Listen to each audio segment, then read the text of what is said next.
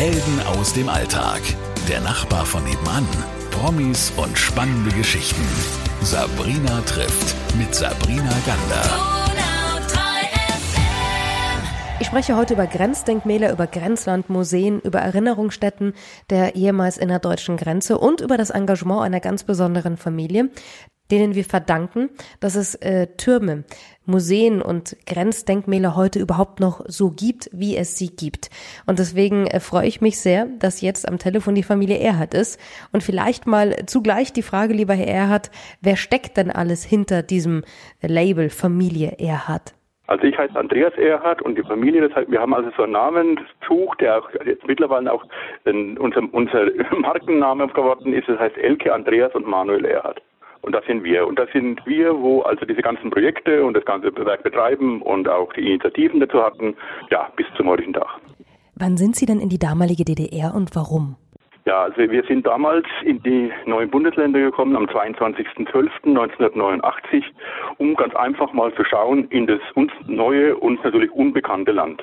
Und wo kamen Sie genau her? Äh, wir sind ja aus Bayern und ja, wir sind eben an diesem Tag, das war ein verregneter Tag, sind wir über die ehemalige Grenzübergangsstelle äh, Meiningen äh, gegangen, gefahren. Da mussten wir schon keine Personalausweise mehr vorzeichnen und kamen dann auch in die Kreisstadt, in die DDR-Kreisstadt Meiningen ja, umringt von einer ganzen Traube von Menschen der damaligen DDR, die uns äh, Wechselgeld, also die DDR-Geld eintauschen wollten gegen D-Mark. Und was haben Sie dann erlebt, als Sie das erste Mal dort waren? Was waren Ihre Eindrücke?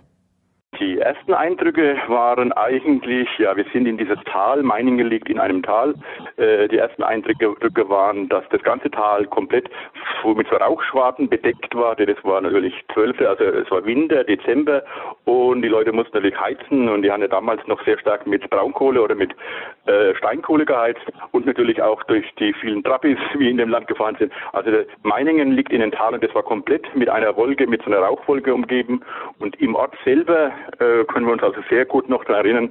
Es war alles sehr, sehr grau, fast keine Farben an den Häusern und viele, viele Menschen, die eigentlich gewartet haben, ob jetzt Westbesucher kommen und äh, damit sie eben Geld eintauschen konnten und halt auch erste Erfahrungen mit den ihnen fremden Westbesuchern machen konnten. Hatten Sie sich das so vorgestellt, die ehemalige DDR? Nein, also ich äh, selber war zu dem Zeitpunkt noch nie in der DDR gewesen, da ich bei der Bundeswehr Geheimnisträger war.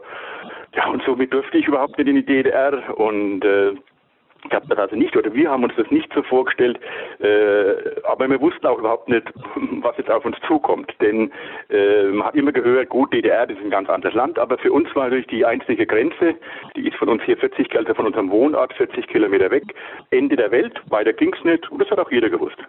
Wir sind nach diesen ersten Begegnungen, war dann Mittagszeit, haben wir auch so eine ganz interessante äh, Episode durchlebt. Da sind wir in so ein Lokal reingegangen. Das erste war schon, war, äh, dass man nicht einfach da irgendwo sich hingesetzt hat, sondern da hat man einen Platz zugewiesen bekommen und auf der Speisekarte stand da drauf als Tagesgericht der Goldbräuler, was für uns überhaupt nicht verständlich war. Wir konnten mit dem Namen überhaupt nichts anfangen mit dem Goldbräuler. Äh, ja, wie wir dann also uns aufklären ließen, dass das ein Brathähnchen ist. Wann haben Sie sich denn gedacht, wir müssen uns da mehr engagieren? Beziehungsweise wann kam denn der Gedanke, wir kaufen diese stummen Zeitzeugen, nenne ich es jetzt mal? Ja, engagieren, es kam schon in dieser damaligen Zeit. Äh, in den ersten Begegnungen im Januar 1990 sind wir dann nochmal rübergefahren, haben wir so eine kleine Busreise auch äh, äh, arrangiert und haben natürlich auch gemerkt, es gibt immer mehr Leute, die vom Westen, also von der Altbundesrepublik in diese neuen Länder strömen, aber die meisten hatten Vorstellungen, möglichst viel Gewinn zu machen, große Projekte anzuschieben. Viele, viele, viele Planungen gab es da und natürlich auch die massiven Versprechen der Politik, dass man Steuergelder bekommen kann, also Fördergelder. Und es hat natürlich viele, viele Menschen dazu bewegt, die neuen Länder aufzusuchen. Wir waren da aber ganz anderer Meinung. Für uns stand im Vordergrund mitzugestalten an diesem einmaligen historischen und gesellschaftlichen äh, Ereignis eben dieser deutschen Einheit, die sich ja damals Mitte 1990 schon abzeichnete. Und ab dem Zeitpunkt versuchten wir, da am Anfang war das auch richtig holprig, weil man hat es überhaupt nicht so verstanden, dass es da private Leute, eine Familie gibt, die sich da engagieren will. Und ab diesem Zeitpunkt haben wir dann schon erste Projekte versucht anzuschieben. Aber wie gesagt, am Anfang äh, ging da nicht alles glatt, sondern da war auch diese Einheitseuphorie da äh, richtig tätig werden konnten wir erst Mitte der 1990er Jahre mit ersten Projekten und Initiativen, äh, wo von uns dann ausgegangen sind. Jetzt waren Sie so nah an der Grenze. Sie haben ja auch alles mitbekommen im Westen und auch im Osten. Hatten Sie dann das Gefühl oder haben Sie das vielleicht nachträglich gehabt, man hat da Fehler gemacht bei der Grenzöffnung, man hat vielleicht den Osten auch zu schnell geöffnet, es ging alles viel zu schnell? Ja, zu schnell geöffnet wahrscheinlich nicht, weil man hat von politischer Seite schon erkannt, wenn man die Einheit des Landes und die Öffnung der Grenzen nicht relativ schnell vollzieht, dann werden die Menschen, doch, da kann es noch einmal zu größeren Revolutionen kommen. Und in der ehemaligen DDR gab es ja auch ein ganz massives Netz, eben das Ministerium für Staatssicherheit. Und da hat man immer wieder Angst, dass die sich wieder neu finden, neu formieren. Und dann wäre es wahrscheinlich auch in der Form gar nicht zur Einheit gekommen, weil man muss ja sagen, ein Jahr nach der friedlichen Revolution, eben im November 1989 und dann eben im Oktober 90 die Einheit selber, das ist schon eine Leistung der Politik gewesen dass man so schnell hat über die Bühne bringen können. Aber es war auch erforderlich, denn man wusste nicht, wie sich diese, ich spreche jetzt mal alte Gatten, gerade der Staatssicherheit, aber da gab es auch ganz eine Reihe von anderen wie Betriebskampftruppen und wie die alle geheißen haben. Und die waren ja bis in die kleinsten Zirkel und Gemeinschaften vernetzt, dass die sich wieder finden und so eine Art Gegenrevolution starten. Also man hat diese, diese Einheitseuphorie doch auch ausgenützt, dass es wirklich zur Einheit gekommen ist. Jetzt habe ich mit ganz vielen Menschen aus dem Osten gesprochen, die mir dann immer wieder erzählt und gesagt haben, es ist so, dass der Osten sich ein bisschen verloren hat. Also, dass man Leute aus dem Osten nicht einstellen wollte, dass es auch nichts mehr wert war, was im Osten vielleicht auch mal gut gelaufen ist oder eben auch eingetauscht wurde. Hatten Sie das Gefühl auch? Das ist sicherlich so. Das ist sicherlich so.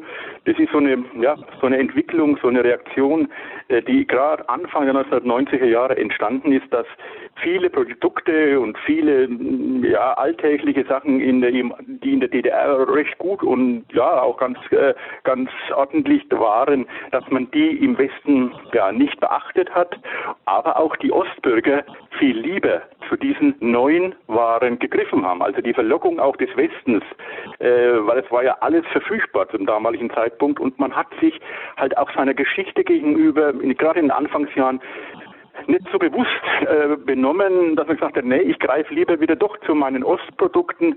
Das ist heute, gibt es wieder eine Situation, wo viele ostdeutsche Leute sagen, jawohl, ich nehme auch, äh, auch ein Ostprodukt. Das ist auch in vielen Discountern wieder da. Aber gerade zu diesem Zeitpunkt hat man den Griff eben zu diesen Westprodukten eher äh, unternommen als die Ostprodukte und somit sind die, die sind ganz einfach dann nicht gekauft worden mehr. Ich habe Sie ja als Retter der Denkmäler bezeichnet und tue das ja immer noch sehr gerne. Ähm, Sie haben gesagt, Mitte der 90er ging es los mit dem Engagement. Was ist denn da passiert, dass Sie gemerkt haben, wir müssen jetzt aktiv werden?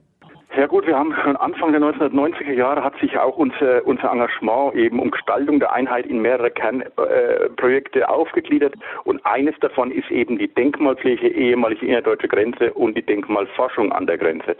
Äh, das ging so, dass man ganz einfach gemerkt hat, das sind Objekte, die Grenze sollte ja, das muss man vielleicht dazu sagen, grundsätzlich sollte bis 1995 die komplette Grenzanlagen, alles was auf DDR-Seite stand von der Grenze, sollte ersatzlos abgebaut werden, abgerissen werden. Das war eine Vorstellung, auch eine Überlegung der Landesregierungen, der Bundesregierung und auch der Menschen in den Grenzregionen. Also es sollte kein Original-Grenzturm, Zaun oder sonst was stehen bleiben. Äh, in der Realität, man wollte dann schon Erinnerungsstätten lassen bzw. neu bauen. Das hieß im Klartext an exponierten Stellen. Da gibt es ein, zwei Stellen, die damals ganz schnell rausgefunden wurden an der Landesgrenze.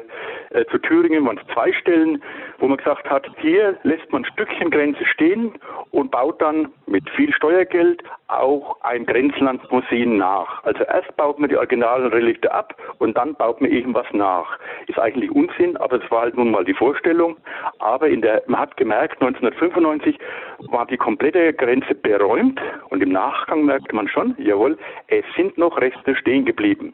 Und die staatliche Denkmalpflege hat auch schon in diesen Jahren versucht, so ein Turm oder ein Zaun, was nun mal so stehen geblieben ist, auch unter Denkmalschutz zu stellen. Das war aber nur, ich würde mal sagen, äh, ja, symbolisch oder symbolisch eigentlich weniger, aber nicht überall und auch nicht durchgängig. An bestimmten Stellen hat man es nun mal gemacht. Und wir merkten halt damals schon, wir wollten ja auch diesen Einheitsgedanken weitertragen. Es wäre sinnvoll, wenn man ein Stück dieser Grenze erhalten könnte.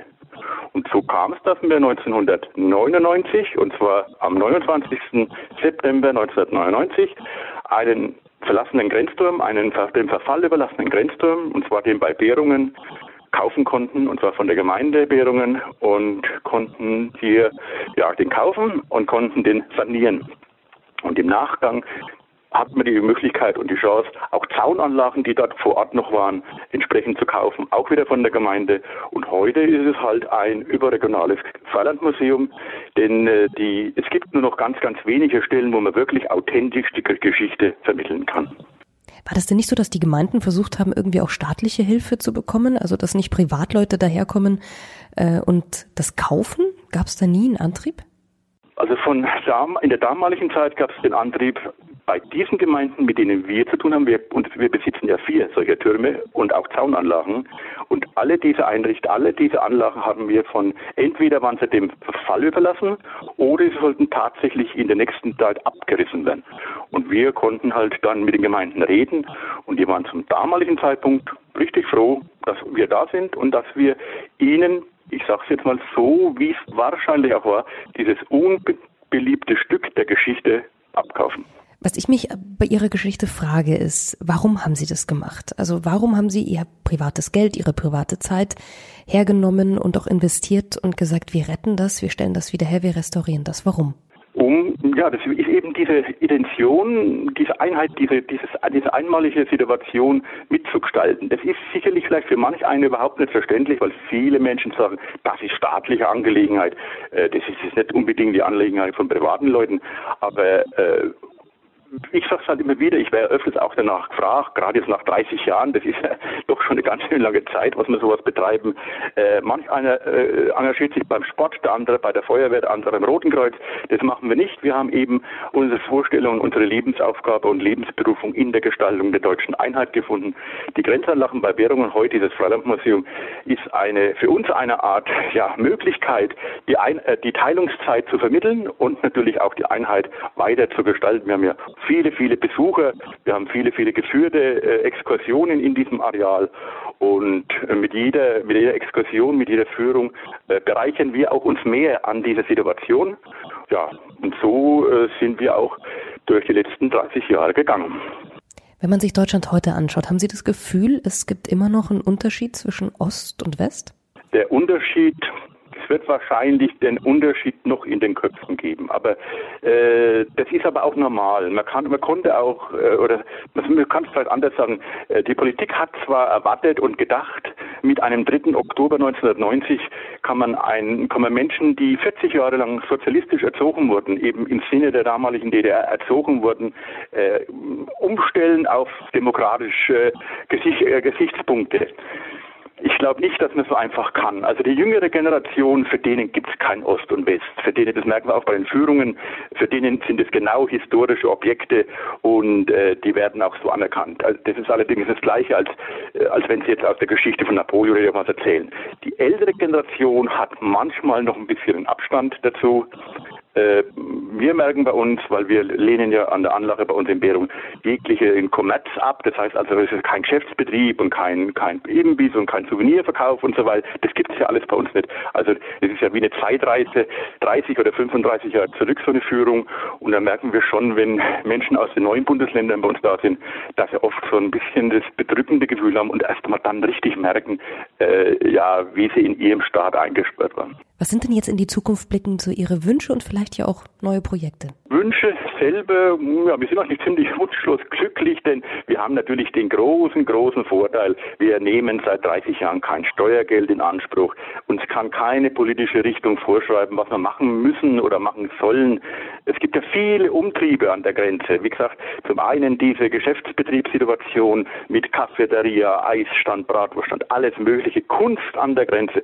Da werden Unmengen Steuer Steuergelder für sowas verwendet, obwohl es Kunst und die ganzen Geschäftsbetriebe an der DDR DDR-Grenze nie gab. Äh, das haben wir ja alles nicht und damit haben wir natürlich auch den Druck. Wir haben keinen Druck da, dass wir irgendwelche Zahlen erreichen müssen, damit wir weiter Fördergeldleistungen bekommen oder irgendwelche äh, politische Ausrichtungen, was gern so verlangt wird von äh, bei den äh, Grenzlandmuseen. Das haben wir alles nicht. Deswegen sind wir auch richtig glücklich mit unserer Situation. Projekte gibt es natürlich auch. Wir haben natürlich weitere Denkmalforschungsprojekte. Vor kurzem, wie gesagt, haben wir die komplette Grenze erst bereist. Da gab's ja, gibt es ja Buchwerke drüber.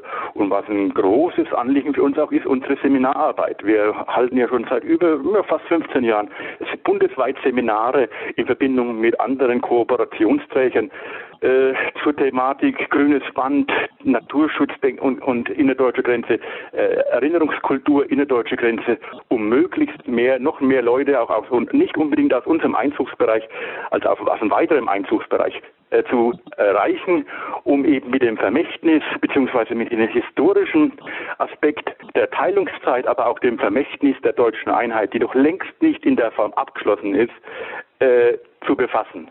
Und das sind natürlich ja doch schon Projekte, die in die nächsten Jahrzehnte gehen werden.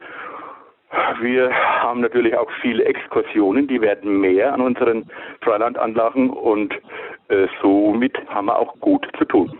Hat sich durch Ihr Engagement und durch die Begegnung mit diesen ganzen Denkmälern, mit dieser Zeitgeschichte, einfach mit dem Befassen auch, hat sich da persönlich von Ihnen der Blick geändert auf die ehemalige Teilung Deutschlands? Ja, also der Blick auf die Teilung Deutschlands auf jeden Fall, klar, äh, weil wir sind schon etwas, ja, für, für die Mehrzahl ist die Teilung Deutschlands ja, ja Westdeutschland, also Bundesrepublik und ehemalige DDR.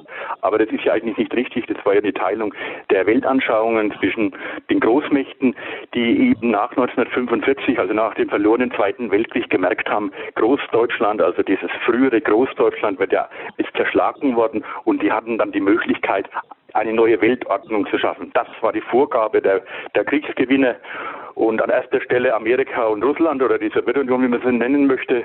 Und ja, äh, das sind eigentlich auch die zwei Hauptstaaten, die mit dieser Teilungssituation zu tun hatten. Dass die jetzt auf dem deutschen Gebiet ausgetragen wurde über 40 Jahre, na gut, das war eine, ein Erbe, sagen wir mal, des Zweiten Weltkriegs. Und deswegen musste ja auch, mussten die ja die Kriegsgewinne in den 2 plus 4 Vertrag, äh, Verhandlungen und dann Vertrag 1990 auch zustimmen zu dieser deutschen Einheit. Also das war ja gar nicht einmal eine Situation, wo die Politik auf West- und Ostdeutscher Seite hat herbeiführen können, sondern die ehemaligen Kriegsgewinne die Kriegsgewinne selbst mussten ja auch zustimmen. Ja, und somit haben wir natürlich, wir haben viele, viele Einblicke bekommen, viele, viele Möglichkeiten, sicherlich auch mit Menschen zu reden. Und für uns ist das sicherlich auch eine Bereicherung, dass wir an der Gestaltung der Einheit und ein kleines Stück der Geschichte unseres Landes ja, mitgestalten, mittragen durften. Ich finde es wunderschön, dass Sie sowas machen, dass es eine Familie gibt aus Bayern, die Familie Erhard, die gesagt hat, wir retten Zeitgeschichte. Und ich finde es auch wahnsinnig toll, dass Sie sich Zeit genommen haben für dieses Interview und für dieses äh, Projekt von mir. Vielen, vielen Dank, Herr Erhard. Ja, ich bedanke mich auch, auch im Namen der Familie und auch Ihnen viel Erfolg in Ihrem, mit Ihrem Projekt. Helden aus dem Alltag. Der Nachbar von nebenan. Promis und spannende Geschichten. Sabrina trifft mit Sabrina Gander.